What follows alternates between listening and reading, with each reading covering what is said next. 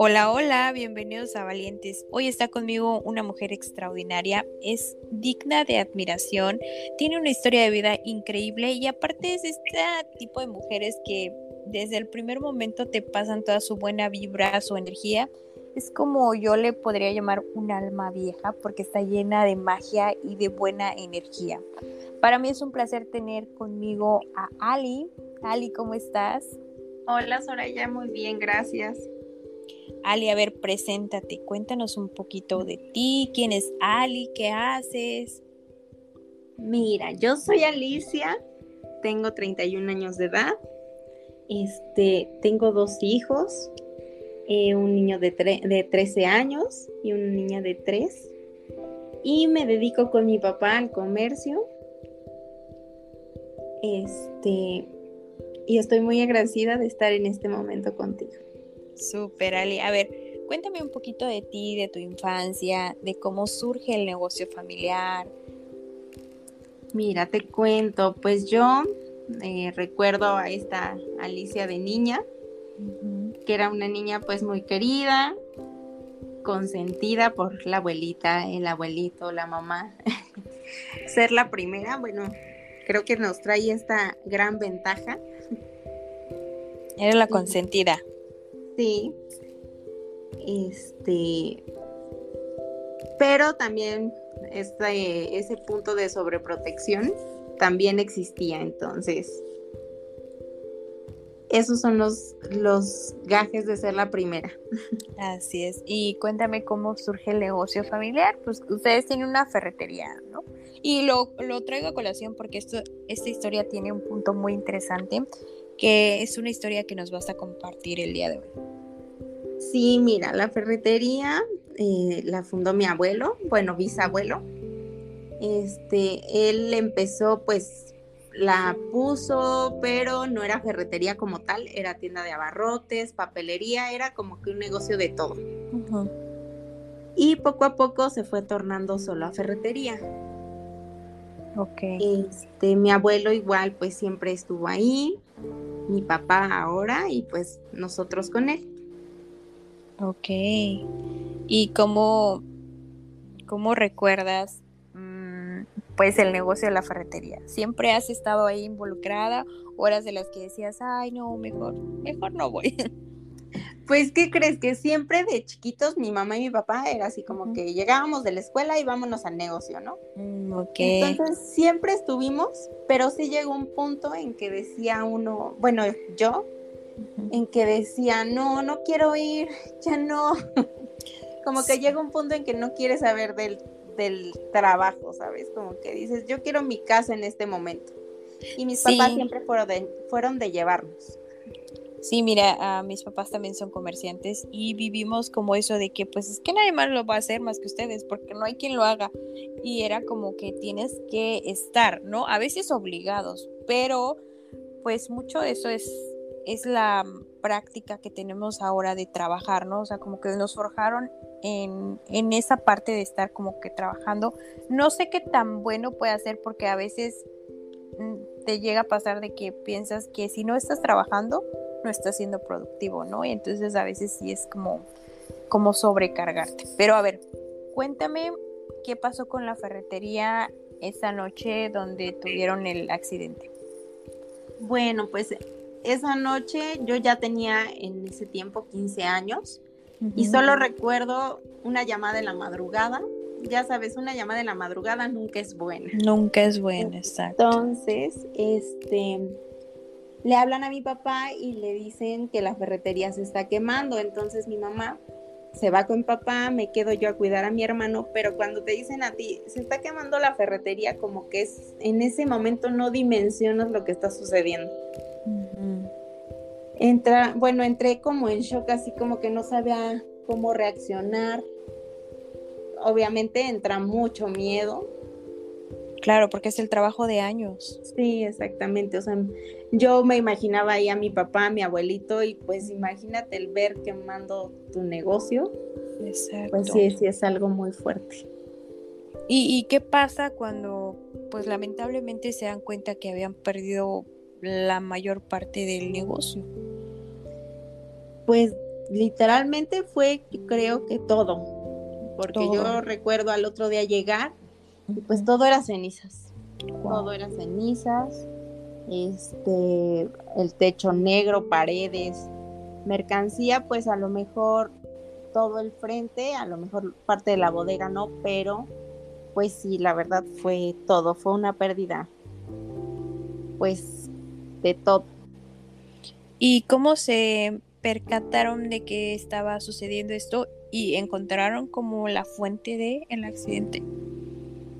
Pues en ese momento, bueno, afuera de la ferretería siempre había comercio de, de comida en las noches. Sí, ajá.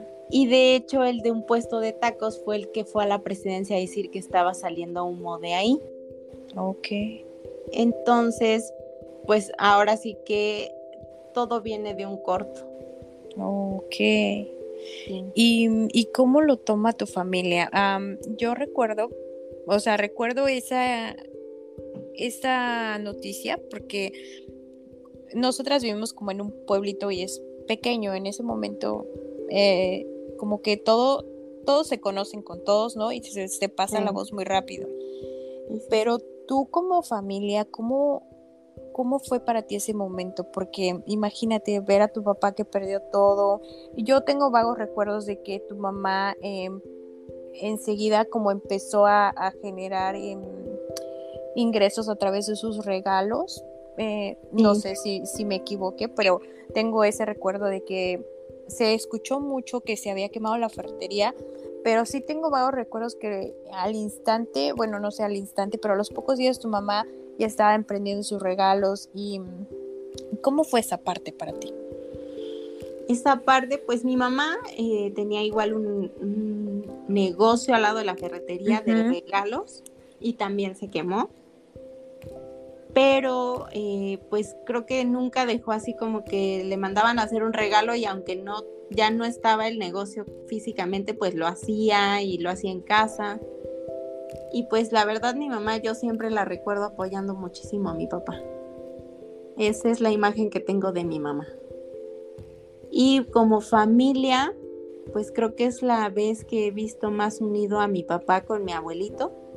Siempre, bueno, siempre fueron unidos, pero pues creo que aquí era mucha paciencia, mucho amor, este, mucho amor para reconstruir pues el negocio de siempre y el negocio pues que es lo que nos da todo, la verdad. Sí, exacto. ¿Cómo se recuperaron? Y digo, eh, este accidente no fue como un acontecimiento que dijera ya, ya no vamos a hacer nada, que así se quede, eh, tal vez este, podemos dedicarnos a otra cosa. No, ustedes tuvieron la fuerza para salir otra vez adelante y seguir con este negocio que ahora ya es em, parte de tu generación. Sí, pues la verdad mi abuelito siempre, siempre le tuvo ese gran amor a la ferretería, siempre. Y yo creo que pues el ver desde chiquito a tu papá lo que inició, pues creo que eso es da mucho, mucho amor y cariño a, las cosas, ¿no? Entonces el decir todo el esfuerzo que mi papá le puso no lo voy a dejar ahí. Y pues mi abuelito junto con mi papá empezaron a tocar puertas a proveedores y todo eso, pues para volver a iniciar, volver a iniciar y pues abrir créditos y muchas cosas que en ese momento pues sí es mucho trabajo, la verdad, el decir todo se cayó, porque así fue, y volver a iniciar pues, pues creo que fue, fue algo muy bonito y que como familia nos unió más. Exacto. ¿Tú para esa edad dimensionabas lo que estaba pasando o era como, ah, sí, se perdió la ferretería, pero no, no era como involucrarte tanto? No, creo que esa edad no me involucraba tanto, pues creo que con los años vas viendo y dices... Vas madurando. Sí, exactamente. En ese momento hubiera querido ser yo ahora mm. y decir, pues vamos a echarle todas las ganas del mundo, ¿no? Porque en ese momento pues tienes 15 años eh, y no dimensionas lo que está sucediendo. Así es. ¿Y cómo te sientes ahora que ya eres parte de, ese negocio y pues que te has involucrado más, que, que ya dices ahora, pues está mi papá, estoy yo, y posiblemente después estén tus hijos, ¿no? Sí, pues la verdad, me siento muy feliz porque aún puedo seguir ahí, porque gracias a mi papá y todo, pues la ferretería sigue. Y este, y pues ahora, eh, claro que es una gran responsabilidad, porque pues el llevar proveedores, el muchas cosas, ¿no? Que implica un negocio. Y sí da miedito, pero dijera mi papá, aprende desde ahora porque cuando me muera, ¿quién te va a enseñar? No hay nadie más. Sí. Entonces sí, sí me siento muy contenta de, de ser parte de. Claro, y es extraordinario escuchar a una mujer emprendedora, mamá, ¿no? Que se, que se ha sabido ir en contra de corriente y luchar y salir adelante. Por ahí comentábamos que mm, te detectaron una enfermedad, ¿cierto? Sí, me detectaron diabetes. ¿Cómo surge esta enfermedad? ¿A los cuántos años te das cuenta? ¿Cómo ha sido la calidad de vida? Me la detectaron cuando tenía yo 25 años y todo fue por un problema en la vesícula, ya sabes, no fue porque un chequeo general o no sé, sino me pongo mala de la vesícula y ahí detectan que no me podían operar porque traía el azúcar muy alta. Ok. Ahí empiezan pues los estudios y este en ese momento pues ya detectan como tal la diabetes y me empiezan a, a recetar medicamento. Oye, ¿qué pasa por tu mente cuando te dicen, no, pues tienes diabetes? Pues la verdad sí pasan muchas, muchas cosas, porque mi abuelo, pues era diabético, pero tenía, eh, bueno, mis dos abuelos eran diabéticos y uno de ellos perdió una pierna por, por la diabetes, ¿no?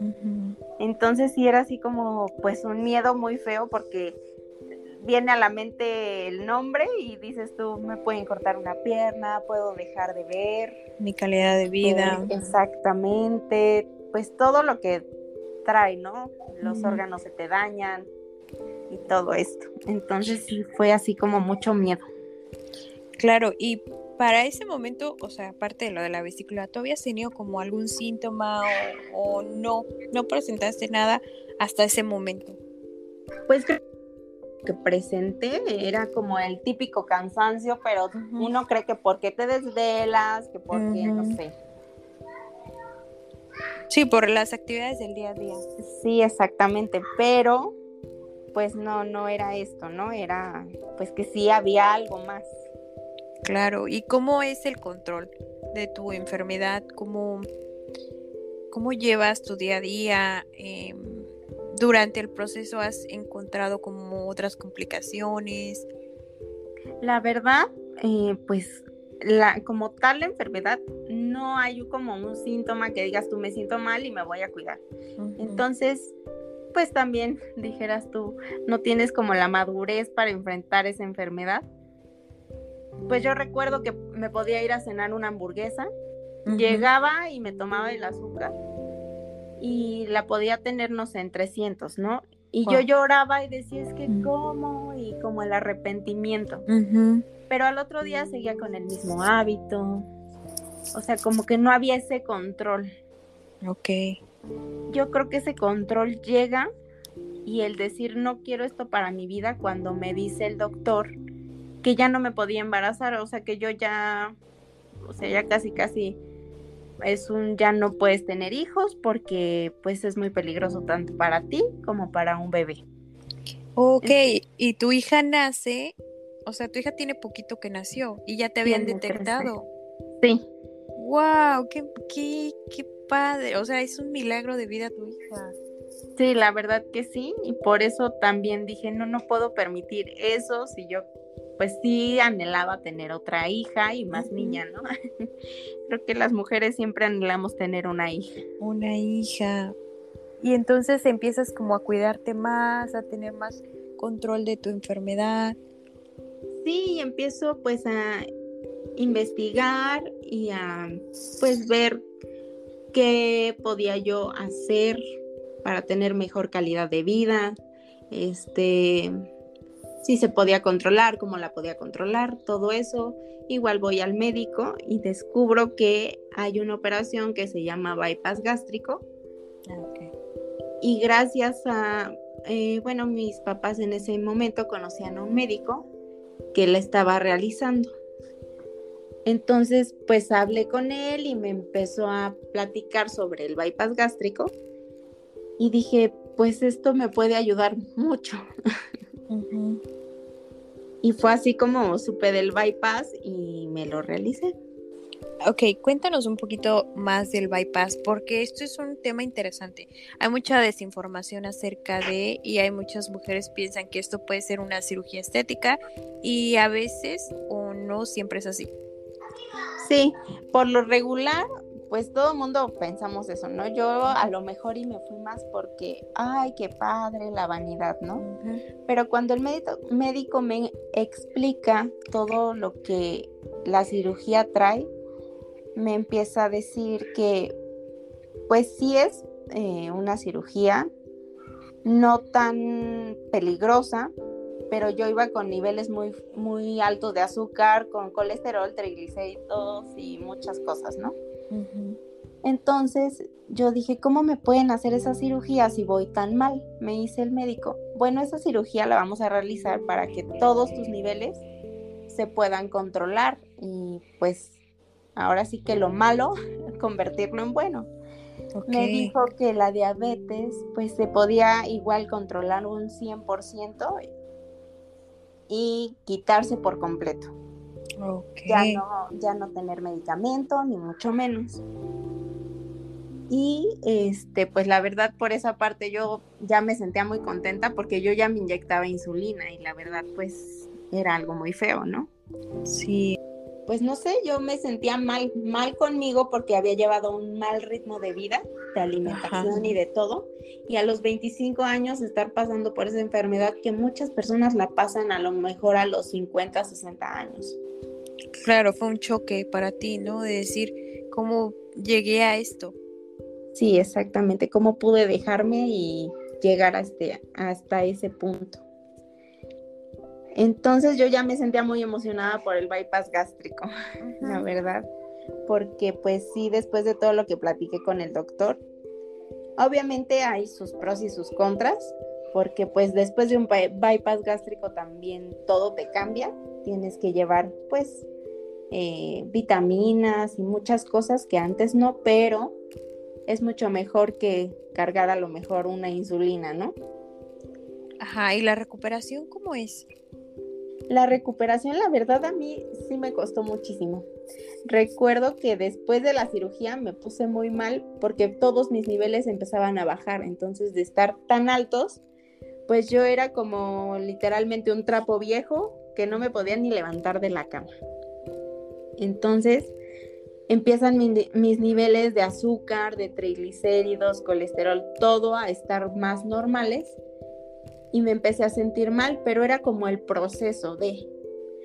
Y pues la alimentación cambia por completo, empiezas como un bebé a comer pues solamente caldo, primero hielo, luego pues todo en papilla y caldo y después ya con el tiempo vas comiendo pues más sólido, más el pollo, la carne y todo eso, pero sí es como un proceso largo de recuperación en el aspecto de, de la comida, pero físicamente al otro día te dan de alta.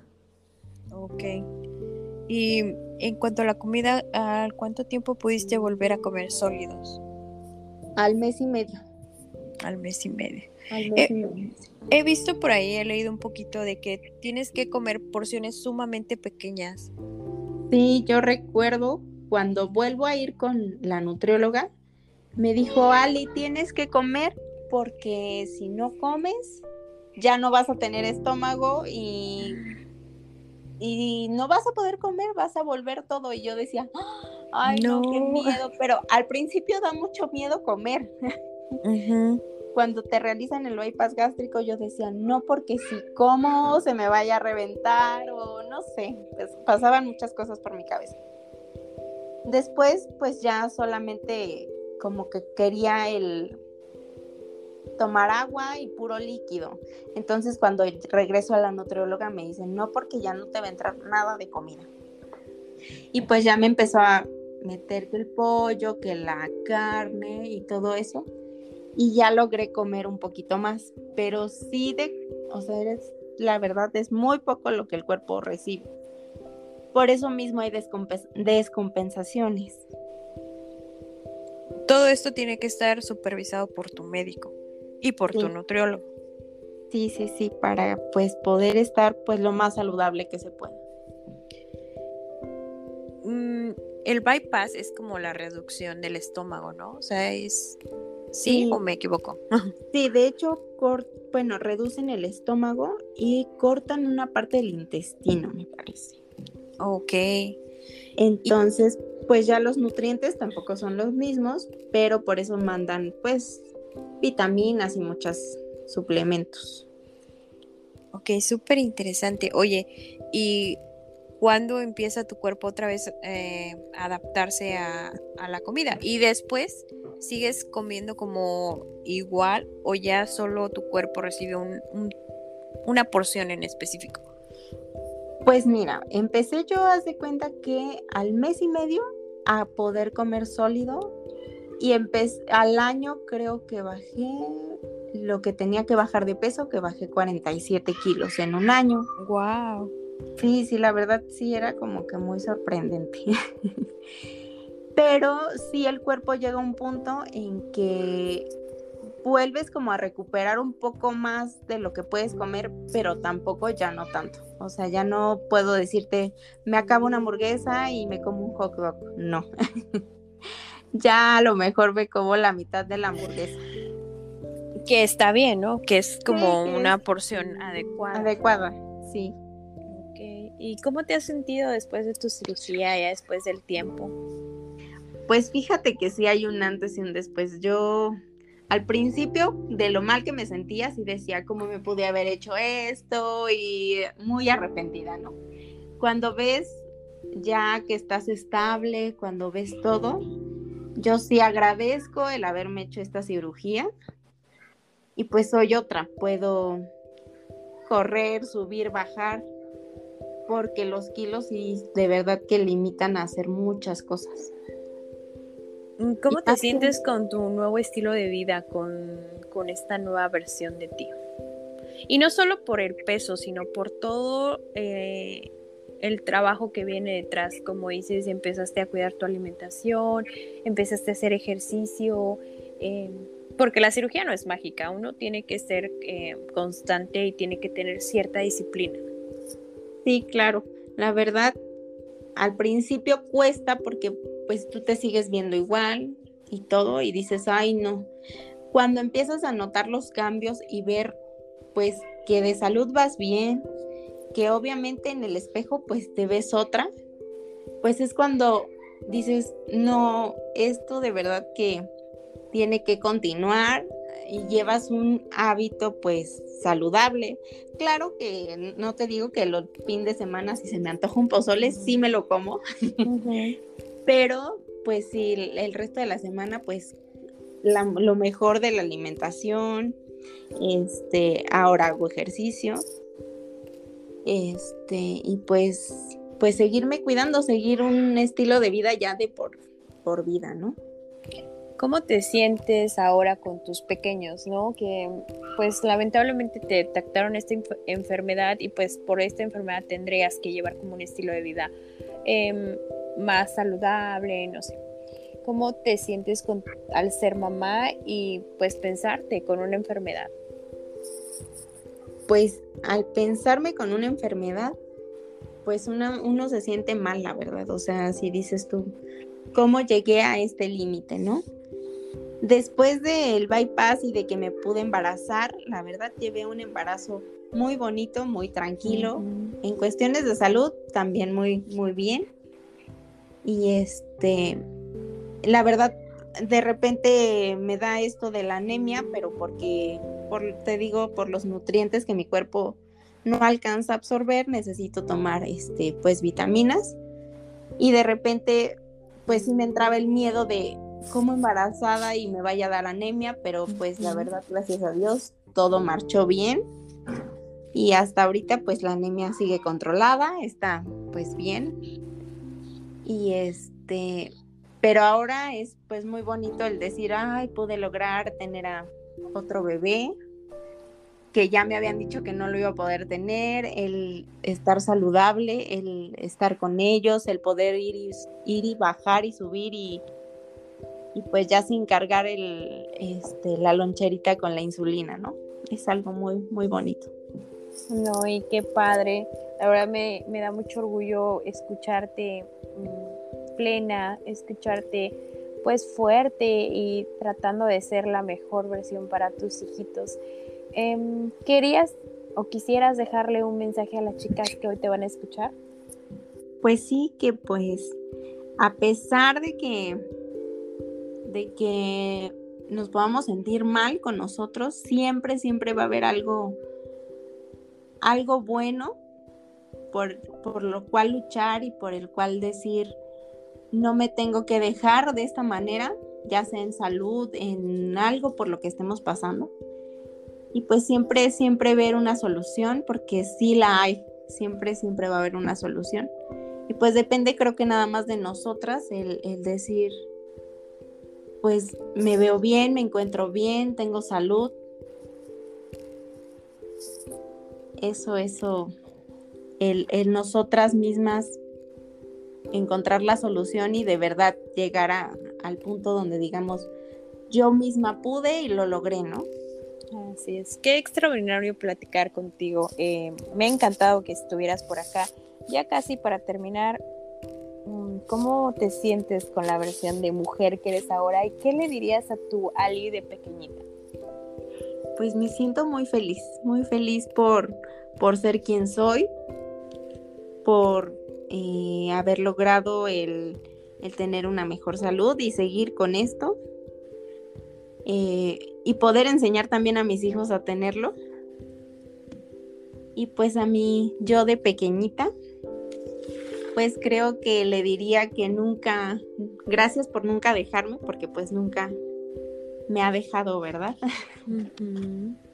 Este, pues le agradezco por ser muy valiente, que a pesar que haya momentos pues donde, porque creo que todos hemos pasado porque nos apagamos, pues el, el volver esa niña a recordar lo bonito que es sonreír y que y pues que la vida sigue y que nunca hay que dejar de soñar, porque los sueños creo que son como que un alimento muy bonito para el alma. Mm, qué bello, qué bello y qué orgullo escucharte, de verdad me da me da mucho mm, pues sí, tocas fibras muy bonitas y me da mucha alegría saberte feliz, saberte plena algún mensaje que quieras mandar, algún saludo, algo.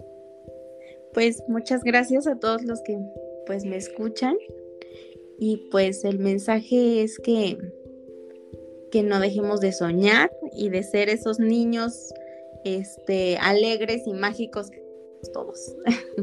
Así es, Ali. Que tengas excelente noche. Te mando un abrazo enorme.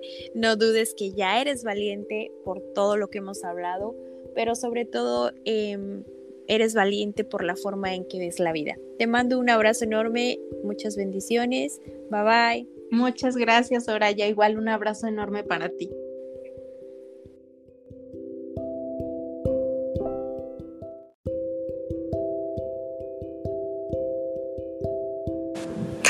Esto fue Valientes. Gracias por escucharme. Si te gustó el episodio, compártelo con tus amigos y te veo en el próximo episodio. Gracias.